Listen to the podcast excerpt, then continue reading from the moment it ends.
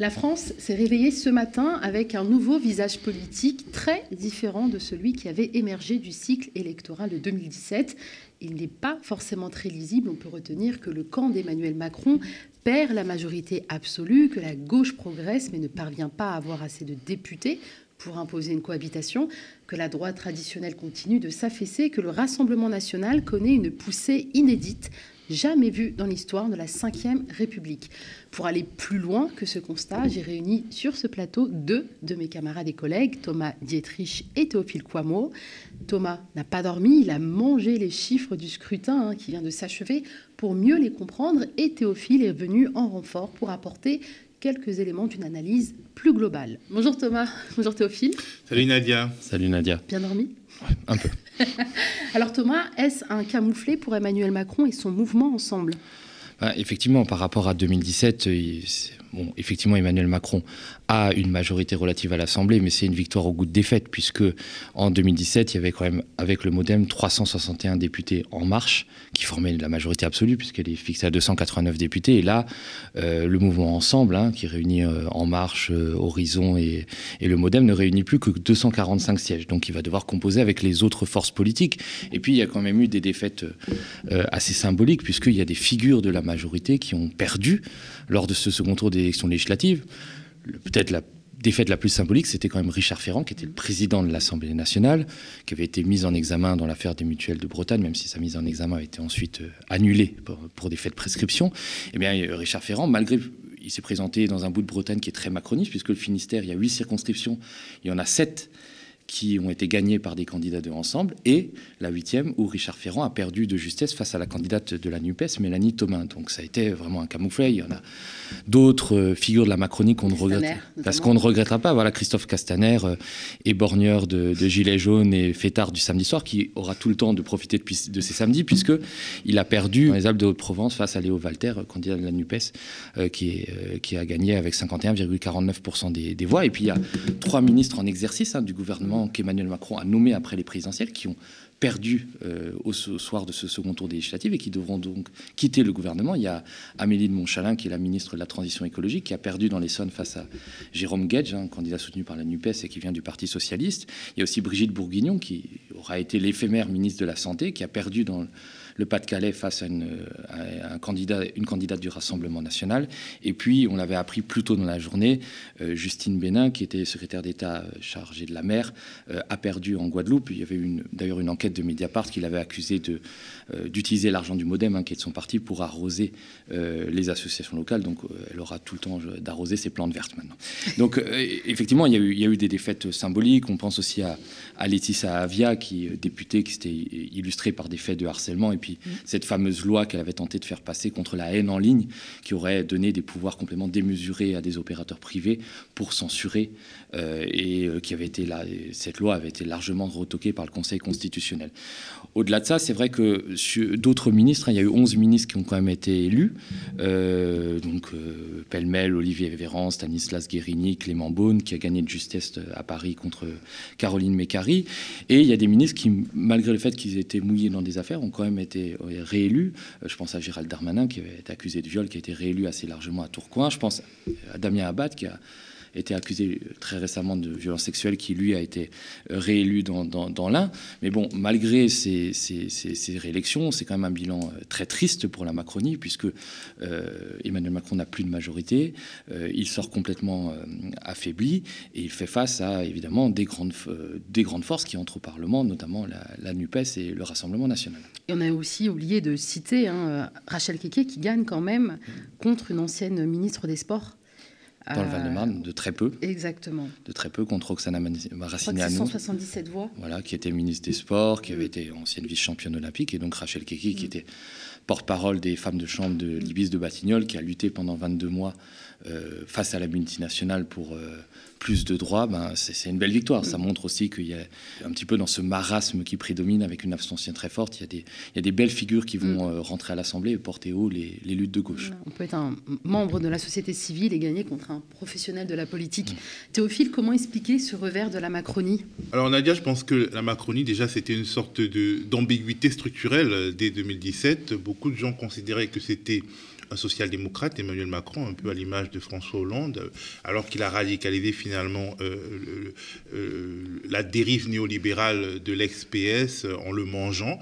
Certains ont considéré qu'il était un social libéral, une sorte de libéral qui le serait sur les points de vue politiques et économiques. Et il a montré à travers un certain nombre de lois répressives, la loi sécurité globale, la loi euh, euh, euh, asile-immigration, la loi séparatisme, qu'il était finalement un néolibéral autoritaire. Et donc ça a aliéné une partie de la base sociale de centre-gauche. ça lui a aliéné une partie de la base sociale des minorités qui, même si elles n'avaient pas voté pour lui au premier tour en 2017 avaient voté au second tour et même si elles ont repris ce vote euh, du second tour en 2022, voulaient finalement lui montrer de quel bois elle se chauffait. Il y a également euh, la répression féroce des Gilets jaunes, de cette France périphérique qui finalement n'était pas peut-être euh, très amoureuse de Macron, mais qui euh, le regardait d'un œil euh, plutôt sympathique et qui n'imaginait pas la fureur avec laquelle il réprimerait un mouvement qui a priori était un mouvement qui était un mouvement légitime qu'il fallait entendre et qui n'était pas un, mouvement qui menaçait la République.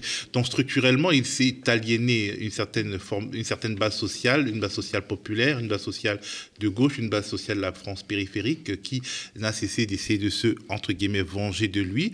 Et euh, on a bien vu que lors des, européennes de 2019, il a fait un changement d'électorat, ce qui est assez frappant et inédit dans notre histoire politique.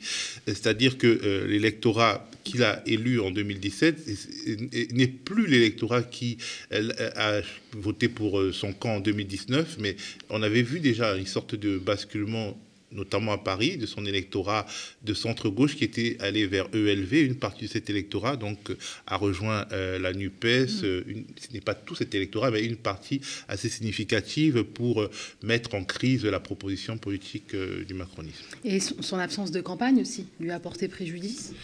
Oui, je pense que de toute façon, quand la nature a horreur du vide, quand vous ne faites pas campagne, quand justement vous essayez de tuer le match, parce qu'au présidentiel, il a essayé de tuer le match au premier tour, et là, lors des législatives, il essaie encore de tuer le match. Bon, effectivement, euh, euh, euh, le bloc bourgeois, même s'il ferme la bouche, continuera de voter pour lui, mais des gens qui pouvaient hésiter, ça existe entre lui et la NUPES, des gens, disons, pas trop euh, défavorisés euh, socialement, qui euh, ne subissent pas en, réalité les attaques de la Macronie, peuvent voir tout cela comme une forme d'irrespect, notamment les, les, CSP+, un certain nombre de CSP+, qui ont basculé NUPES, ont peut-être aussi considéré qu'il y avait une forme d'irrespect à ne pas entretenir la vie politique. Et je pense aussi que dans ces CSP+, historiquement PS, le, le, fait qu'ils qu'il banalise à ce point le Rassemblement national ne lui a pas forcément apporté que, mm. des, que des amis. Voilà, c'est sa stratégie ni, ni, ni d'extrême gauche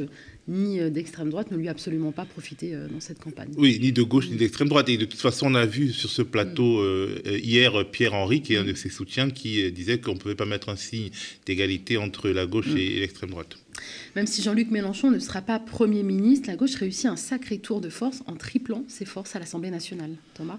Ah oui, effectivement, par rapport à 2017, euh, c'est-à-dire que la NUPES obtient vraiment, se taille la part du lion. Alors même si euh, Jean-Luc Mélenchon voulait être Premier ministre, même s'il y avait certaines estimations qui espéraient pour la NUPES 180 à 200 députés, alors on arrive à 142, ce qui est peut-être un peu en deçà des espérances les plus optimistes, c'est quand même quelque chose de fort par rapport à 2017. Il faut se souvenir qu'en 2007, le groupe Insoumis, c'est 17 membres, il y avait un peu un peu moins d'une trentaine de socialistes. Donc, euh, arriver à 142 mm. députés, qui fait de la NUPES la deuxième force du Parlement, même si euh, les groupes vont siéger, euh, vont siéger euh, de manière séparée, c'est quand, même, quand même un sacré tour de force. On n'aurait jamais imaginé ça au, lendemain du second tour de l'élection présidentielle. Cette alliance a quand même permis d'apporter un vent d'espoir à gauche, a permis de mobiliser les électeurs, malgré le fait que bah, Emmanuel Macron, comme on l'a dit, et puis certains de ses soutiens, est très clairement voilà, pas appelé à faire barrage à l'extrême droite. On le voit, on l'a vu dans le Lot-et-Garonne. Il y a un exemple très frappant, on en a parlé hier soir, ça du côté d'Agen, y a deux circonscriptions où il y a eu des triangulaires. Il y en a eu très peu des triangulaires, puisqu'il y a eu très peu de participation. Et puis, pour qu'il y ait des triangulaires, il faut, faut, que trois candidats réunissent 12,5% des inscrits. Et puis, comme il y avait beaucoup d'abstention, il n'y a eu que huit triangulaires. Et là, il y en avait deux dans le Lot-et-Garonne. Et euh, il y avait une circonscription où euh, la NUPES était arrivée troisième euh, au premier tour, donc s'est retiré pour laisser ensemble euh, gagner face au Rassemblement national, ce qui s'est passé. Et dans la circonscription voisine, le candidat de la majorité qui est arrivé troisième a lui refusé de se retirer après des atermoiements. Et finalement, donc, du fait qu'il ait refusé de se retirer, c'est la candidate du Rassemblement national qui a emporté la mise. Donc on a bien vu que finalement, ce second tour législatif signe la mort euh, du barrage républicain. on l'a vu hier avec des appels du pied de Éric Dupont-Moretti, d'Olivier Grégoire sur les points communs avec le, Rassemblement national. Cette élection a signé le, fait qu'Emmanuel Macron euh, a dit qu'il ne voulait plus de ce, front républicain, de ce barrage républicain, et a laissé toute la place à l'extrême droite. Emmanuel Macron, qui était venu au pouvoir en 2017 en, en voulant lutter contre le FN, en désignant le FN, à force de désigner son ennemi, il a peut-être désigné son successeur, ou au moins son adversaire, puisque le, Rassemblement national fait une entrée en force à l'Assemblée nationale avec 89 députés. Même au soir du premier tour, on n'aurait jamais pu imaginer que le Rassemblement national obtienne 89 députés. Je crois que les projections les plus optimistes étaient de 40 à 45 députés. Et pourtant, le RN n'a pas mené de campagne non plus, campagne silencieuse pour le RN, mais on en reparlera. Et après, mais effectivement, après, pour, euh, pour la NUPES, c'est c'est véritablement, notamment en Ile-de-France, euh, c'est un grand chelem. On le voit en Seine-Saint-Denis, puisque euh, les 12 candidats de la NUPES ont remporté les 12 circonscriptions en jeu. Alors, c'est vrai que ce score peut se prêter à se féliciter pour la NUPES. Il y a quand même un petit bémol, c'est l'abstention, puisque par exemple, en Seine-Saint-Denis, il n'y a que, eu que 25% de participation. Mais c'est vrai qu'il y a pas mal de figures qui rentrent à l'Assemblée. Alors, la plupart des députés qui avaient été élus en 2017 de la France Insoumise ont été réélus, à part Michel Larive en, Ariège.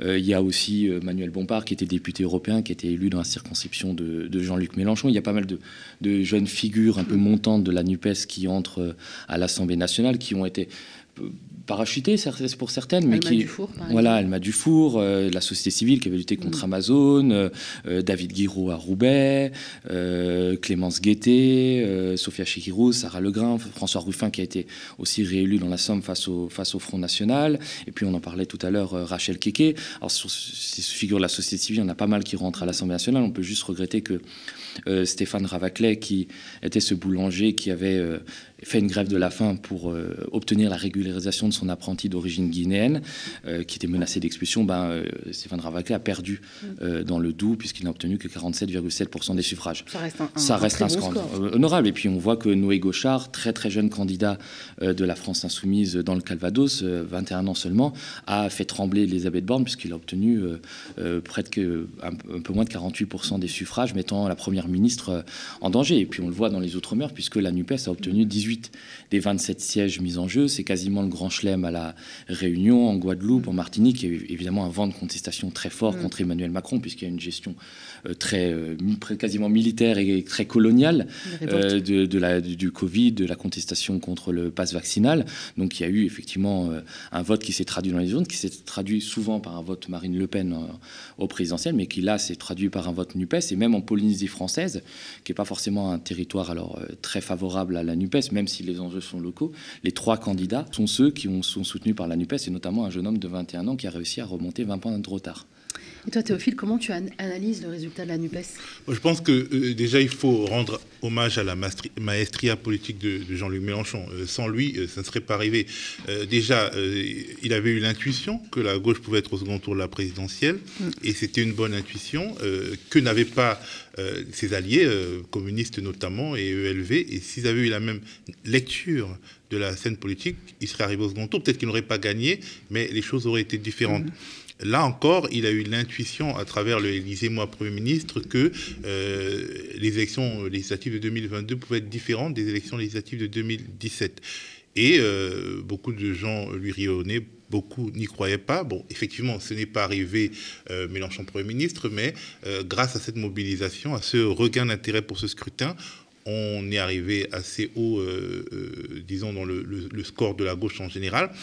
Et euh, cela veut dire qu'il faut quand même être plus à l'écoute d'un certain nombre d'intuitions. Il faut ne pas se complexer quand on est de gauche en considérant que finalement on est une sorte de, force d'appoint au, au, libéralisme, considérer que la gauche peut un jour, en 2027 peut-être, gouverner à nouveau et euh, se demander dans quelle mesure faire euh, sauter le plafond de verre qui existe. Il existe vraiment ce plafond de verre, notamment dans des régions comme l'Est et le Sud, Et même dans le Nord, dans le Nord, c'est tragique parce que c'est un bastion ouvrier qui aujourd'hui euh, euh, bénéficie surtout au Rassemblement national.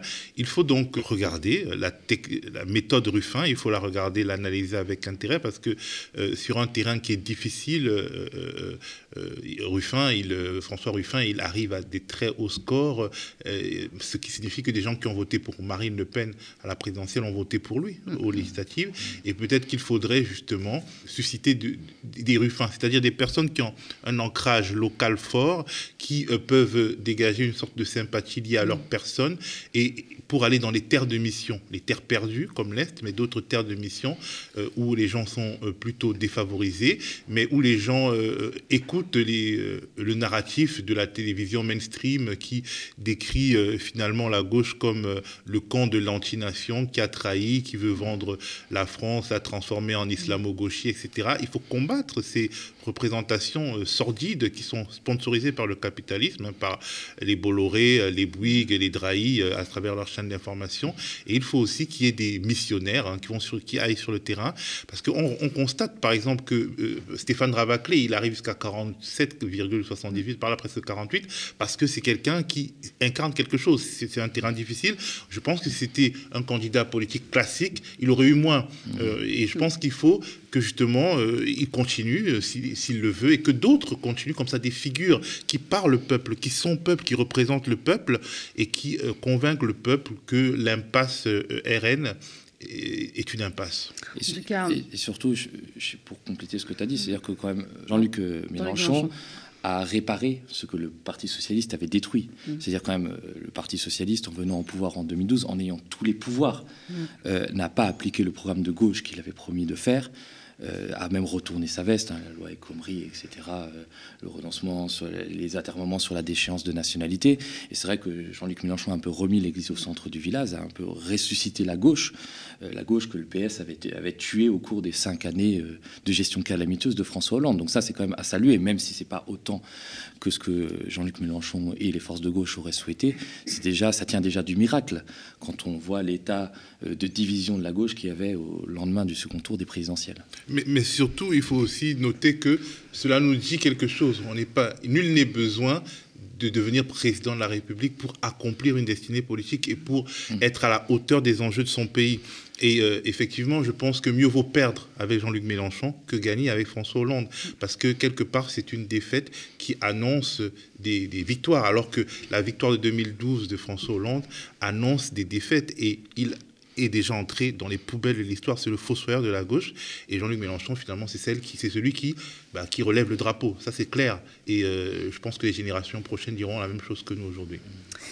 Alors, on se doit de parler de la percée hein, historique du Rassemblement national hein, qui entre en force au sein de l'Assemblée euh, nationale. Hein, au soir du second tour des législatives, la chef de file du Rassemblement national, Marine Le Pen, s'est félicitée d'avoir le groupe de loin le plus nombreux de l'histoire de notre famille politique et assure une opposition ferme mais respectueuse des institutions.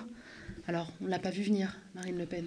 Alors non, on ne l'a pas vu venir, mais euh, c'est vrai qu'il y a un électorat qui n'est peut-être pas allé voter au premier tour, euh, puisque l'abstention a quand même été moins forte qu'en 2017, qui s'est mobilisé et qui s'est visiblement mobilisé en faveur des candidats du, Rassemblement national, puisqu'il euh, y a 89 députés. Alors ça, se divise un peu en trois, hein, le vote RN. Ils étaient 8 en 2017. Ils étaient 8 en 2017, et puis je crois 3 dans la précédente mandature. Donc il y a...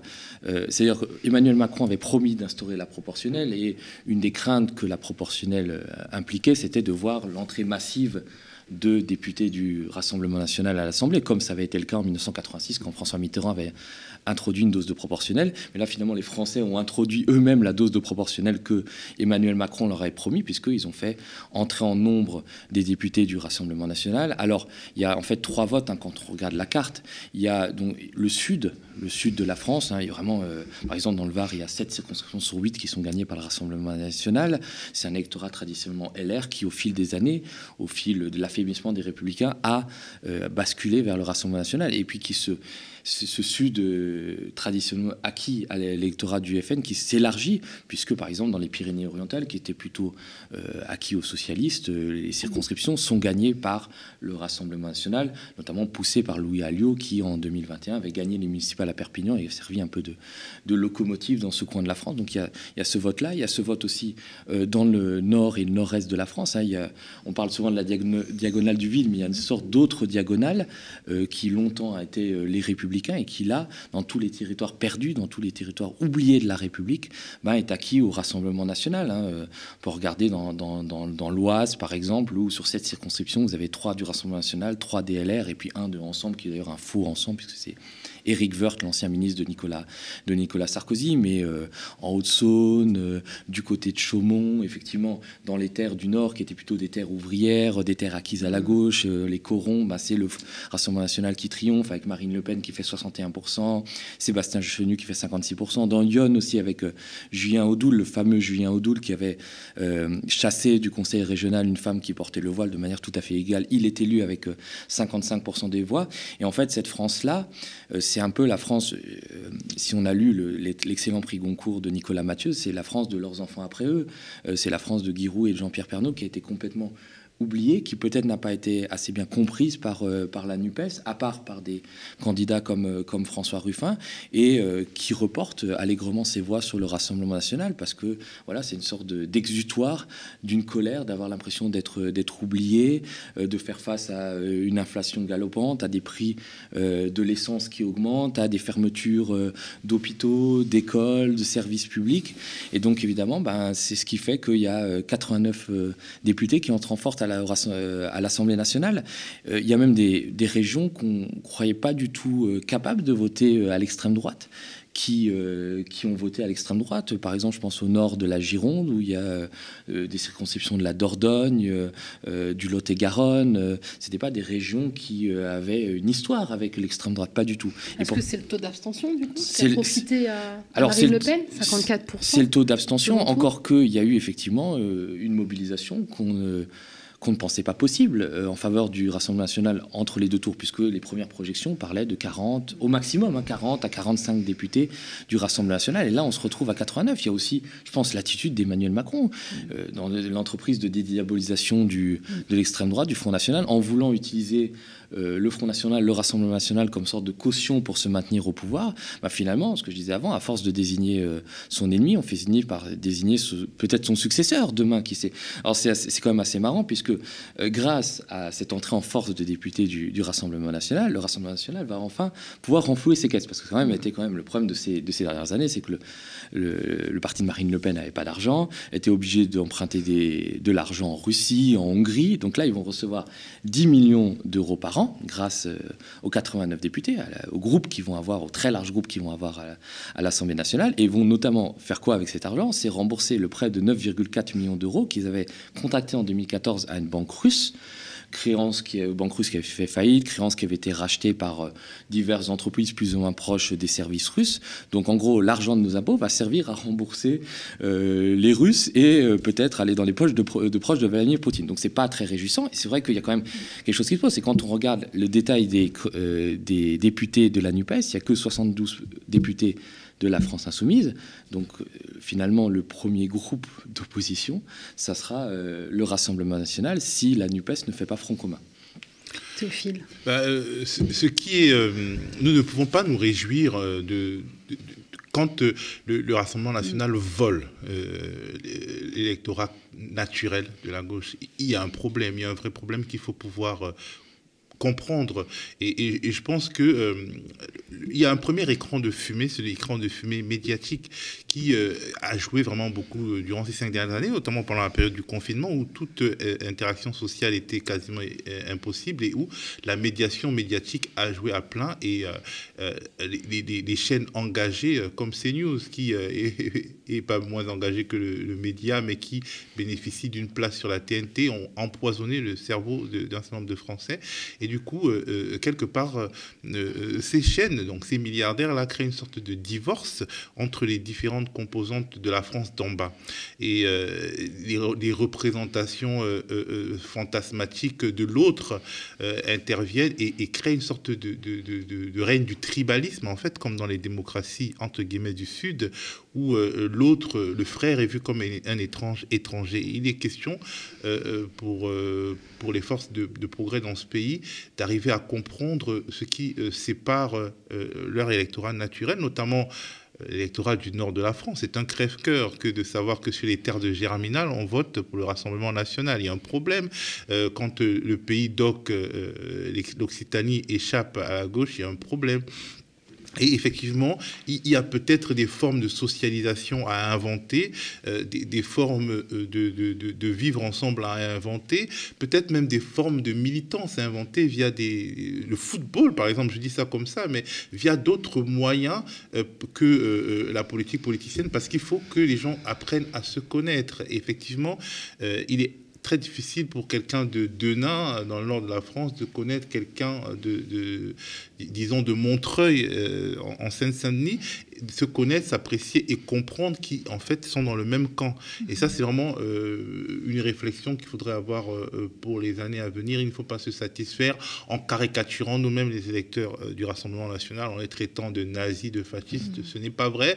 Pour ceux qui, parmi nous, connaissent cette France-là, ils savent très bien ils connaissent euh, des, gens qui votent Rassemblement national parce qu'ils se sentent humiliés par Bruxelles, parce qu'ils ont peur de, euh, de, l'avenir, parce qu'ils ont l'impression que leurs enfants ne s'en sortent pas. Et quand on regarde un certain nombre de statistiques sur la mobilité sociale, sur, euh, et on se, rend, on se, rend, compte que cette France qui vote Front mm. Rassemblement national, en fait, les enfants de ceux qui votent Rassemblement national, statistiquement, ont moins de chances de s'en sortir que même des enfants qui vivent dans des milieux plutôt des, pas très riches en région parisienne parce que finalement, euh, la désindustrialisation fait qu'il y a une sorte mm. de... Il y a des grands pôles qui naissent autour des villes, des pôles de prospérité, et il y a des, des, des, pôles mm. d'abandon, si on peut dire, euh, dans la France périphérique. Donc il faut...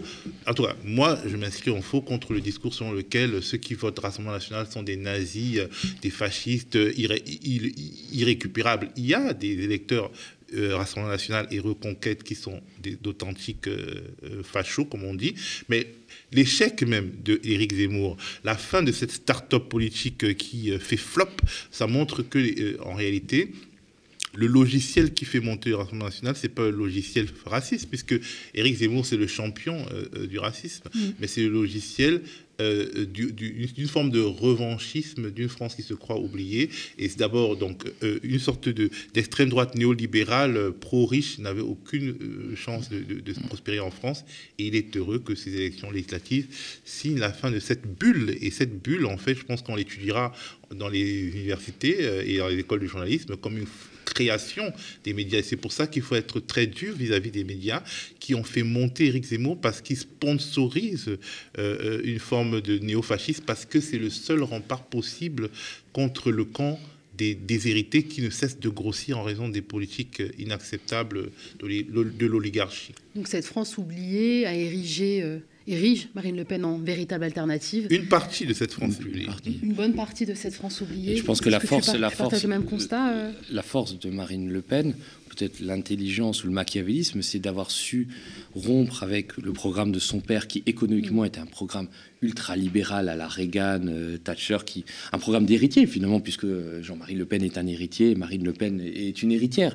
Et la surrompre avec ça pour euh, faire un programme populiste euh, qui va s'intéresser aux petites gens en leur disant bah regardez ce sont les étrangers qui vous volent votre travail et on va vous aider on, voilà c'est presque un programme d'État providence dans ces, le, France qui une France qui protège le Rassemblement national c'est beaucoup érigé en défense de la France des services publics de la France de la ruralité de la France périurbaine, de la France de la chanson de Jacques Brel. Tu as voulu voir Verzon, on a vu Verzon, tu as voulu voir Vesoul. Et ben c'est ces gens-là, à Vesoul, à qui euh, ont voté aujourd'hui Rassemblement national. Et le constat Théophile était très juste, c'est-à-dire l'échec de, reconquête de Zemmour, qui a aucun député, euh, c'est l'échec euh, pas seulement de son racisme décomplexé, puisque je pense que c'est pas ça la, vraie raison de son échec, c'est l'échec de son programme économique, c'est-à-dire qu'il n'a pas su parler aux vrais gens, aux petits gens, à ceux qui font aujourd'hui l'électorat de Marine Le Pen. Lui, il déroulait le programme économique que lui dictait Vincent Bolloré, et forcément, c'était un programme fait par les riches pour les riches.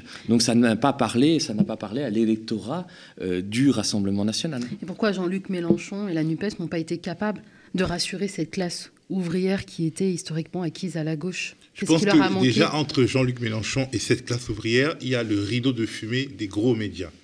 Et il y a un certain nombre de, de contradictions euh, qui sont réelles dans notre pays sur comment faire nation, comment euh, faire nation alors que nous sommes composés, les classes populaires françaises sont composées de personnes dont on va dire qu'elles sont historiquement ancrées, mm. de, couches d'immigration euh, venues euh, de l'Europe, catholiques et de nouvelles, de nouvelles entre guillemets, couches d'immigration, des personnes qui venaient de l'Empire.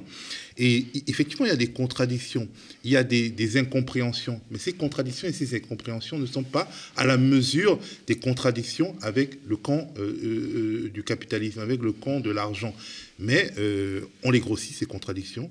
il y a un certain nombre de, de, de réflexions à avoir sur comment justement diminuer le niveau de d'incompréhension entre les Français. Mm. Ça, c'est sûr. Il faudrait aussi que, euh, que tout le monde comprenne que la France ne va pas euh, expulser 10 millions d'habitants ou elle ne va pas. la France de demain, ce sera la France de demain avec tous ses enfants. Et si nous ne voulons pas être mangés et, nous transformer en, euh, en, pays d'Amérique latine avec des, inégalités incroyables, il faut qu'on arrête de regarder les petits problèmes et qu'on s'intéresse à des gros problèmes. Je pense qu'effectivement, il manque des missionnaires comme Ruffin, il manque des missionnaires euh, euh, qui vont parler à la France d'en bas de manière plus large que la proposition politique de gauche, parce que la gauche aussi, est dévaluée, mais le travail reste à faire. Il y a un parti politique qui a lui aussi réalisé une véritable percée dont on ne parle pas, c'est le parti des abstentionnistes. Hein. Euh, depuis 20 ans, il ne cesse de grossir et le taux de participation, à l'exception euh, de la présidentielle, ne dépasse pas plus euh, les 50%. C'est-à-dire qu'il y a un Français sur deux qui n'est pas allé voter lors de ces élections législatives. Et paradoxalement, les familles politiques les plus pénalisées par la faible participation, hein, LFI et RN, ont, réalisé des scores historiquement hauts. Alors, je pense que l'abstention, euh, quelque part en France, elle est fabriquée. C'est-à-dire que quand vous déménagez, euh, mm. les impôts vous retrouvent, vous recevez votre fiche d'impôt, vous recevez vos contraventions, mais vous ne recevez pas votre carte d'électeur. Il faut en finir avec ça. Et je pense que déjà, on peut espérer une proposition de loi venant de la gauche pour améliorer euh, la constitution des listes électorales. C'est-à-dire que déjà, l'élection, euh, l'inscription d'office sur les listes électorales, elle, existe plus ou moins, il faut l'améliorer. Le, la facilité avec laquelle les maires peuvent radier des personnes des listes électorales sans leur dire il faut en finir. D'autant plus qu'aujourd'hui, il y a une sorte de registre électoral unique. Donc, a priori, l'État sait comment nous retrouver. Donc, l'État peut vous avertir que si vous ne faites pas telle ou telle chose, vous serez radié des listes électorales. Il faut peut-être aussi imaginer un scrutin vraiment proportionnel, puisqu'on voit que euh, le, le, scrutin majoritaire à deux tours n'a pas empêché le Rassemblement national d'être au second tour. Et d'ailleurs, pourquoi aurait-il fallu le faire finalement? Mmh. Est-ce que c'était la meilleure des choses? Si on fait la proportionnelle, bah, du coup, les, personnes en mobilité pourront assez facilement, on peut imaginer à travers un site internet comme impôt.gouv.fr, ben, par exemple, le, je sais pas, citoyenneté.gouv.fr, changer euh, de localisation de bureau de vote euh, naturellement, vu qu'il y a un registre électoral mmh. unique. Donc, vous pouvez décider, dans le cadre d'un vote proportionnel, bah, d'aller voter à peu près n'importe où, sachant que le registre électoral unique, vous, euh, euh, enfin, vous ne pourrez pas voter deux fois en gros, puisque vous serez euh, ôté de l'endroit où vous votez pour être envoyé ailleurs. Il faut imaginer vraiment ces choses-là. On peut aussi imaginer un scrutin, les présidentielles et législatives, le même jour, pour profiter de, de l'engouement pour les présidentielles et améliorer le score législatif, puisque finalement, ce sont des scrutins qui se rapprochent ou alors euh, découpler vraiment, comme avant, les deux scrutins pour que ce soit des élections de mi-terme à l'américaine. Mais bref, le, faire les législatives deux mois après les présidentielles, c'était pour éviter la, cohabitation. Et là, on a pire qu'une cohabitation. On a une sorte de, chaos institutionnel. Alors, on ne sait pas s'il y aura une, une dissolution à l'Assemblée nationale. Je ne suis pas sûr qu'elle profite à, Emmanuel Macron. Mais euh, Emmanuel Macron est quand même embêté parce que si demain, il y a une affaire Benalla, eh ben, euh, toutes les oppositions seront contre lui euh, et, les commissions d'enquête seront puissantes. Et je pense que c'est ce qui lui fait le plus peur parce qu'en réalité, il a les moyens d'appliquer son programme néolibéral avec LR. LR qui euh, finalement le soutien comme la corde soutient le pendu.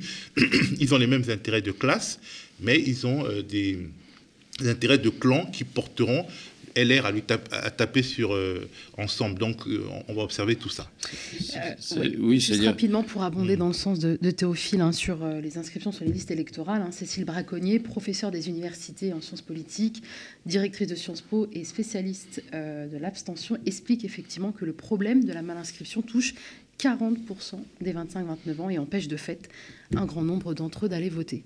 Thomas. Non, c'est vrai. Ce que disait Théophile sur, je pense que Emmanuel Macron n'aura pas de mal à trouver des alliés de circonstances pour, par exemple, faire voter sa réforme des retraites. Évidemment que sur euh, euh, des réformes comme la réforme des retraites, des réformes de casse sociale, on va dire que LRM et LR se rejoignent. Ça, mm. ça, il n'aura pas de problème. Effectivement, c'est s'il se retrouve face à une, une, affaire, il aura toutes les oppositions contre lui. Et on avait vu que pendant l'affaire Benalla, c'était quand même le Sénat avec euh, un sénateur euh, LR qui était Philippe Bas et un sénateur socialiste, mais qui était très SOSDEM, hein, Jean-Pierre Sueur, qui avait été les plus virulents opposants et puis les plus virulents contradicteurs, ceux qui cherchaient justement à embêter Emmanuel Macron via cette affaire Benalla qui était euh, des plus scandaleuses.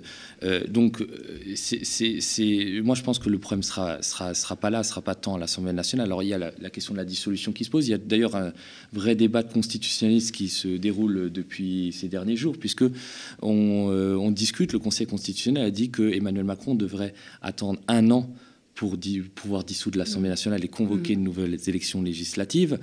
Euh, il y a d'autres constitutionnalistes qui disent qu'en vertu de l'article 12 de la Constitution, il n'a pas à attendre un an. Il, il pourrait dissoudre tout de mm. suite l'Assemblée nationale, reconvoquer de nouvelles élections, et là, il devrait attendre un an avant de pouvoir reconvoquer, des élections et pas convoquer euh, des élections toutes les, tous les quatre matins. Euh, il n'en reste pas moins que je pense que tout de suite, dans l'immédiat, ça serait très inopportun pour Emmanuel Macron d'organiser une nouvelle législative. Il se ferait une Chirac. Hein. Il se ferait une Chirac, c'est-à-dire que euh, la NUPES et le RN euh, gagneraient beaucoup plus de sièges. Là, je pense qu'il perdrait euh, sa majorité relative dont mhm. il dispose aujourd'hui et les députés République en marche seraient battus à plat de couture. Je pense que les Français seraient très mécontents de ce, de ce tour de passe-passe électoraliste et je pense que ça n'a aucune chance de marcher. Donc Emmanuel Macron n'étant pas un perdant de l'année, il, il, il, ne dissolvera pas l'Assemblée nationale tout de suite. Alors peut-être dans un ou deux ans, en fonction des résistances de LR, parce que LR va aussi vouloir, les Républicains vont aussi vouloir préparer 2027, donc vont vouloir certes s'allier sur certains sujets avec Emmanuel Macron, mais aussi vouloir affaiblir le camp euh, présidentiel. Et puis il y aura beaucoup de choses qui vont se décider avec les réformes qu'Emmanuel Macron va tenter de faire passer, notamment la réforme des retraites et l'éventuelle contestation sociale, puisque euh, cette abstention-là, qui est très forte, ces gens-là qui sont en colère, qui sont qui ne sont peut-être qui sont peut-être euh, pas allés s'exprimer dans les urnes dimanche vont mm. peut-être aller s'exprimer dans la rue à partir de septembre avec peut-être un mouvement qui s'apparentera à celui qu'on a connu en 2018 euh, des gilets jaunes et euh, évidemment en fonction de la contestation dans la rue Emmanuel Macron pourra être tenté de dissoudre l'Assemblée. Mais de fait les élections générales qui viennent de se dérouler nous ont montré que Emmanuel Macron est minoritaire parmi les mm. actifs il n'a dû son salut lors des présidentielles qu'aux retraités, les actifs, ceux qui travaillent, ceux qui sont donc mm. touchés par la réforme des retraites, euh, les jeunes qui euh, sont touchés par toutes les réformes antisociales qu'il est en train de mettre en place. Bon, ils seront dans la rue, c'est évident, euh, parce que euh, quelque part, euh, on ne va pas laisser aux personnes de 79 ans et plus, ou 69 ans et plus, le choix de déterminer un avenir dont, auquel ils ne seront pas participants, dont ils ne seront pas participants. Donc on entre clairement dans une ère de crise. Et effectivement, le fait qu'on ait un Parlement où les forces sociales, les forces de combat sont aussi fortes, ça veut dire qu'il il sera obligé de mettre du 49-3 partout pour ne pas ne pas accepter le timing que lui imposeront forcément ses opposants de gauche qui lutteront pied à pied sur chaque virgule de chaque texte de loi antisociale dans ce pays et qui, euh, quelque part, recevront l'adhésion des électeurs, je ne veux pas dire mm. de, la hiérarchie, mais des électeurs du Rassemblement national, parce que nous sommes dans un pays où il y a environ 80% des Français ne veulent pas de la réforme des retraites, par exemple. Et donc, euh, euh, quelque part, dans la rue, et c'est légitime, les actifs, ceux qui ont quelque chose à perdre, bah, ils défendront leur beefsteak. Et il pourra aller justement jusqu'au bout, est-ce qu'il pourra aller jusqu'au bout de cette réforme des retraites avec une NUPES aussi forte euh, au sein de l'Assemblée nationale? Ben, Il est de, dans son tempérament, euh, tout nous porte à croire qu'il essaiera. Et de toute façon, l'Assemblée, enfin, ces élections législatives actent la recomposition en trois blocs qui s'est dégagé à l'aune des présidentielles. C'est-à-dire qu'effectivement, il y a un bloc euh, centriste, un peu tiède, qui se revendique de la majorité silencieuse, mais on a vu que c'était une légende. Et puis il y a le, bloc de gauche, hein, le bloc populaire, et puis un bloc d'extrême droite qui a émergé, malgré que ça soit un scrutin très défavorable, hein, traditionnellement pour l'extrême droite, un scrutin majoritaire à, à, deux tours. On voit quand même que, euh, voilà, donc euh, le bloc euh, centriste, le bloc d'Emmanuel Macron, le, le, bloc de l'extrême centre est pris complètement en tenaille mmh. entre un bloc populaire et un, un bloc d'extrême droite. Donc la partie s'annonce quand même très compliquée pour Emmanuel Macron. Il a plus la majorité des trois cinquièmes pour modifier la Constitution lors, euh, lors du Congrès. Si euh, les députés se mettent d'accord, ils peuvent demander l'organisation d'un référendum sur tel ou tel sujet. On peut saisir très facilement le Conseil constitutionnel, c'est-à-dire qu'avant, LFI, mm. qui avait 17 députés, il en fallait 60 pour saisir le Conseil constitutionnel, donc il devait aller négocier avec LR, avec les communistes, pour réunir les 60 députés pour déposer un recours devant le Conseil constitutionnel pour faire censurer telle ou telle loi. Là, il n'y aura absolument plus de problème. La NUPES pourra décider de recours au Conseil constitutionnel comme bon lui, lui, semble. Donc c'est euh, la partie sera beaucoup plus compliquée pour, euh, pour Emmanuel Macron. On n'est pas à l'abri aussi qu'il y ait des défections en cours de mandat euh, de députés de Ensemble, comme on l'a vu pendant la mandature 2017-2022, où il y a eu une, quoi, une trentaine de députés d'En Marche qui, petit à petit, pour des raisons diverses, des raisons de désaccord, ont quitté le groupe de la République En Marche et ont pris leur indépendance. Donc on n'est pas à l'abri de voir que la majorité relative de Macron se réduise peu à peu à peau de chagrin. Mais elle pourrait être renforcée par une coalition avec euh, la droite, notamment les Républicains bah, les républicains euh, euh, vendront cher leur peau et de mm. toute façon, tout le monde dans les cercles politiques regarde 2027. Donc ils ne vont pas laisser monter un successeur d'Emmanuel Macron. Donc il faudra l'affaiblir, même peut-être pour précipiter une présidentielle avant 2027, parce qu'ils sont pressés de prendre le pouvoir eux aussi, comme la, droite, la gauche, comme l'extrême droite. Mais je pense que il n'y a pas dans ce pays, et c'est une des leçons de ce scrutin, il n'y a pas de majorité pour le néolibéralisme en France. Parce que si on pousse le raisonnement loin et qu'on imagine qu'il y avait une la proportionnelle et qu'il y aurait eu plus de députés RN, mais il y aurait eu encore moins d'espace pour le néolibéralisme. Le néolibéralisme qui est LR plus LREM n'ont pas une majorité. Ils ne peuvent pas forcer la France, ils ne peuvent pas forcer les Français, ils ne peuvent pas forcer ceux qui sont actifs, ceux qui travaillent aujourd'hui euh, ils ne peuvent pas les soumettre et leur arracher le pain de la bouche. Je pense que c'est une impossibilité politique. Macron n'en a pas les moyens politiques, il n'en a pas la légitimité, et s'il essaye, il perdra. Je pense que c'est une leçon de ce scrutin mmh. euh, euh, qui annonce en fait des, des, des, batailles dans la rue, et rien ne prouve que ces batailles seront perdues. Alors vous l'avez dit tout à l'heure, Jean-Luc Mélenchon a ressuscité la gauche. En tout cas, c'est ce, qui, c'est ce que nous enseignent ces législatives. Et dans le même temps, la droite est morte. Ce qu'on peut est-ce que ces, législatives signent la mort euh, de la droite, en tout cas des républicains, hein, qui n'ont que 61 sièges Je pense qu'elle signe une recomposition de la droite autour de LREM. Quand on voit qu'à Paris, il n'y a plus de députés, je parle de surveillance plus de députés LR à Paris, euh, donc ça signifie bien que les LR ont été remplacés. C'est le grand remplacement à droite.